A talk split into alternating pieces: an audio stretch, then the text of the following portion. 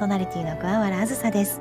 いや昨日は桃の節句3月3日ひな祭りでしたよね。いや私は3姉妹でして、まあ、女の子の一番長女兄弟の姉妹の一番長女で育ったのですが祖母がひな人形とかねそういうあの節とか日本の行事っていうのをとっても大切にする人だったんですよね。であのひな人形を3姉妹それぞれに買い与えてくれまして、まあ、そんなすごい豪華なものでは確かなかったんじゃないかななんては思うんですがあのそのひな人形毎年今でも出すのを楽しみにしています。でひな人形おひな様ってね何でしょう同じ会社で作られたお人形ではあるのですがそれぞれ表情がもう全く違っていて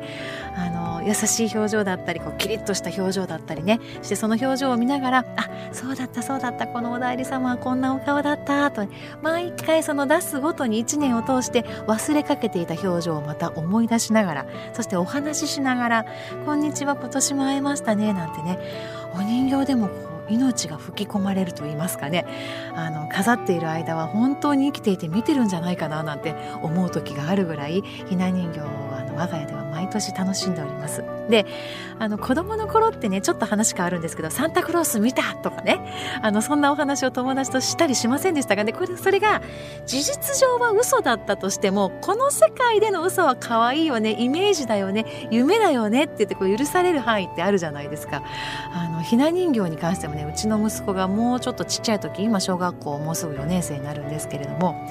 ひな人形がチョコレート食べてたとかね。言うんですよ。でもう絶対嘘だろうと思いながらもあの先ほどお話したそのサンタクロースがいると信じてるようなお話の中でこれは夢のお話って思うとね何でも「そうなんや食べてたんやじゃあまた一個置いといてあげようね」って言いながらね心の中では「あなた食べたのね」と思いながらなんかそんな会話をしているななんてねひな人形にまつわることでいろんな思い出がねございます。はい、えー、ひな人形何かまたエピソードや思い出があれば聞かせてくださいね。さてこの番組では毎日の生活の中で自分だけでは調べることができないような情報や豆知識を専門分野でお勤めの方にお聞きしていきます。またご活躍中のゲストをお迎えして元気が出るお話や暮らしのヒントなども伺っていきます。メールアドレスはアズライフ aslife アットマーク OBC1314 だった CR だった JP お便りは郵便番号552-8501ラジオ大阪桑原あずさのアズライフまでお寄せください。今週もどうぞ最後までお付き合いください。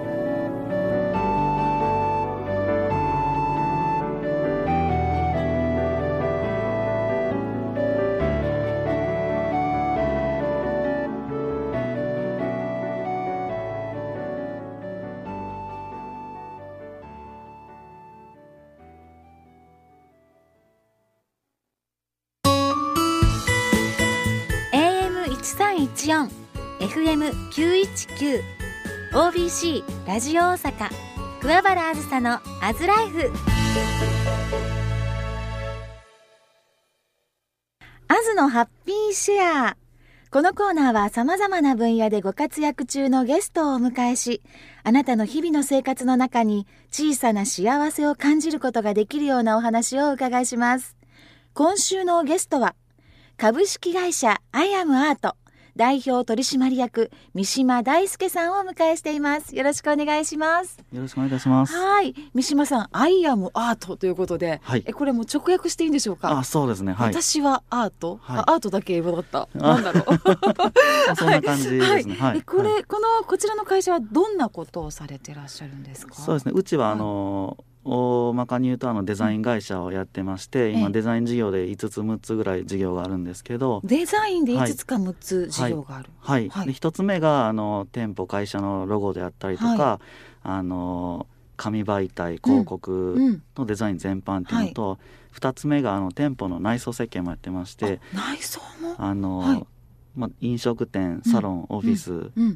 は、あの基本何でもあのデザインして作ってますっていうのと、はい、3つ目にあのガラスのデザイン彫刻の事業っていうのとガラスのデザイン彫刻。はい、はい、まあ、お酒を中心に名前と日付とメッセージなどを彫刻して、うん、えー、世界に一本のオリジナルのプレゼントの制作っていうのを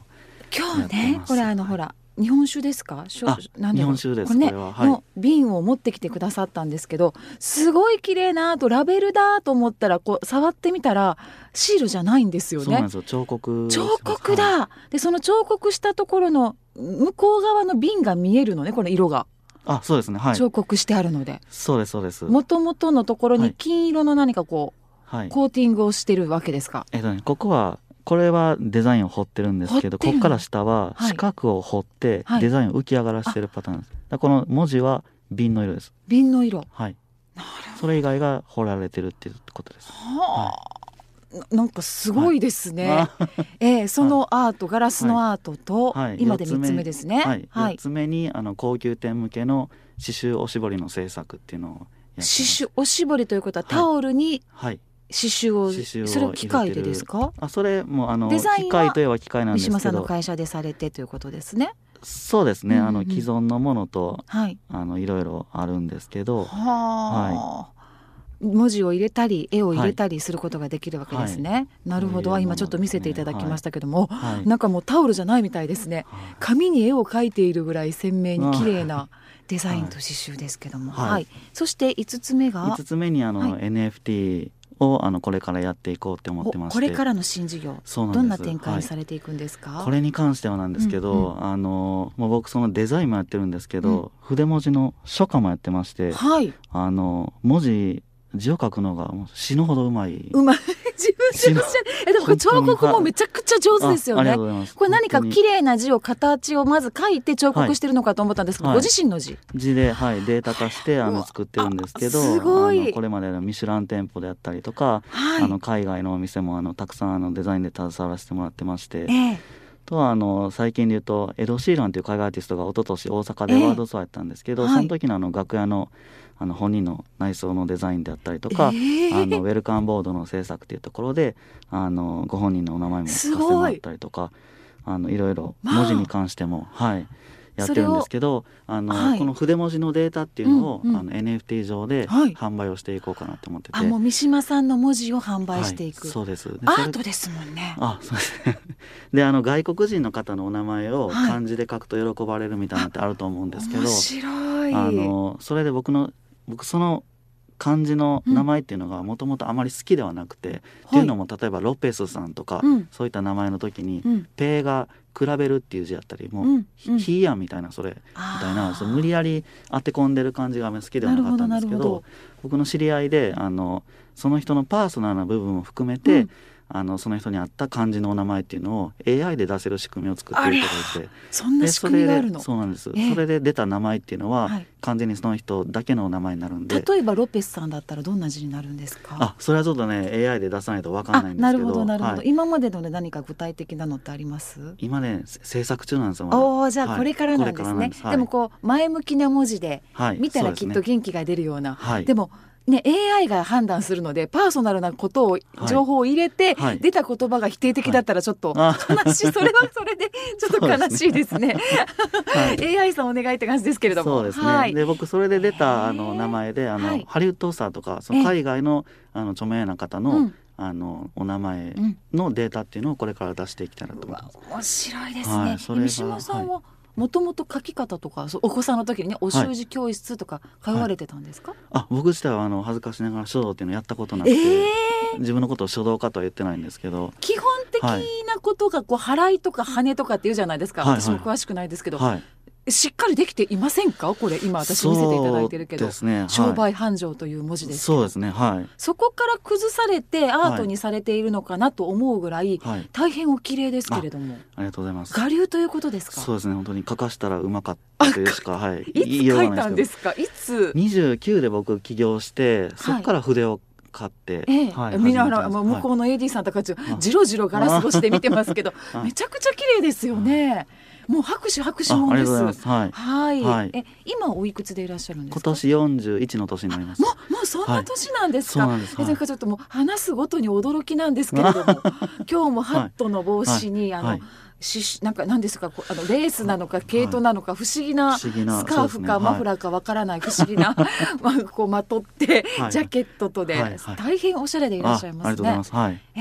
えもうすべてがアイアムアートですね、はい、あ。ありがとうございます。はい。はい、三島さんはこの授業をされようと思われたきっかけは何だったんでしょう？もともとは、うん、あの僕大学までずっと英語だけ好きで、はい、であの大学で英語を勉強してたんですけど、ええ、関西外大っていうところに行ってまして、うん、他の教科好きじゃなかった？好きじゃないというかもう得意ではなかったというはい、うん、で外大っていうところに行けば行くだけで英語がペラペラになると思ったんですけど、ええ、すごい勘違いしてて。なるほど。で結局出ても ちんぷんかんぷんで終わってしまったんで、はい、ちょっと恥ずかしいなと思ってでもう留学するしかないと思って、うん、そこから2回あのニューヨークのに留学しまして、はい、1回目はあの語学を普通に勉強したんですけど、うん、2回目は当時あのお酒にすごい興味を持ってて、えー、ニューヨークバーテンディングスクールっていうプロのバーテンダーを養成する学校があって、うんうん、まあ、そこに通ってまして、はい、で帰国してからずっと25歳ぐらいまで飲食の世界にいたんですけど、はい、ある時ふとあのこういうクリエイティブな仕事がしてみたいなと思ってあの転身したのがきっかけだったそのふと思われたのは誰かからの影響とかはあるんですか？いやそういうのは全くなかったんですけど、はい、なんか店内のオブジェとかなんかメニューなんか自作してみたりとか、なんかそういうまああのきっかけというか。なるほど、はい、少しデザインに携わることをしたことがきっかけで、はい、あ向いてるかもしれない、はい、そう楽しいとか思われたわけですね、はい。はい、そうです。そうです、そこからの起業ということで。はい、で最初僕仕事辞めますって言って飛び出したんですけど、うん、パソコンの使い方全く分からなくて。でそういうもともと勉強してたっていうのもなかったんでとりあえずそのパソコンスクールに1か月だけ行って、であの文字そのソフトの使い方だけ教えてもらったんですけど、うん、そこから飛び出しまして、うん、でまずデザイン会社に勤めたかったんですけど、うん、何十社面接受けてもどこにも受からなくて。でそれはどうしてだったんでしょう？あのソフトを使って何か作って見せれるものがないとちょっと話になりませんパソコンで1か月で基本的な使い方しか知らなかったと、はい、電源入れたりとかね。エクセル出したりとか。そうですそれぐらいしかわからない。1か月だったらそうです。ね、はい、ええで結局あのどこにも雇ってもらえなかったんで、はい、まあ一人で始めようということで。で個人でスタートして3年もがいて、ええ、個人事業主として。はい、はい、であのその後に今の会社を設立してもう12年になるというふうにお聞きしてます法人そうですねはい。えでも今あの先ほどちょっとお写真見せていただきましたけど、はい、そうそうたる方々のデザインを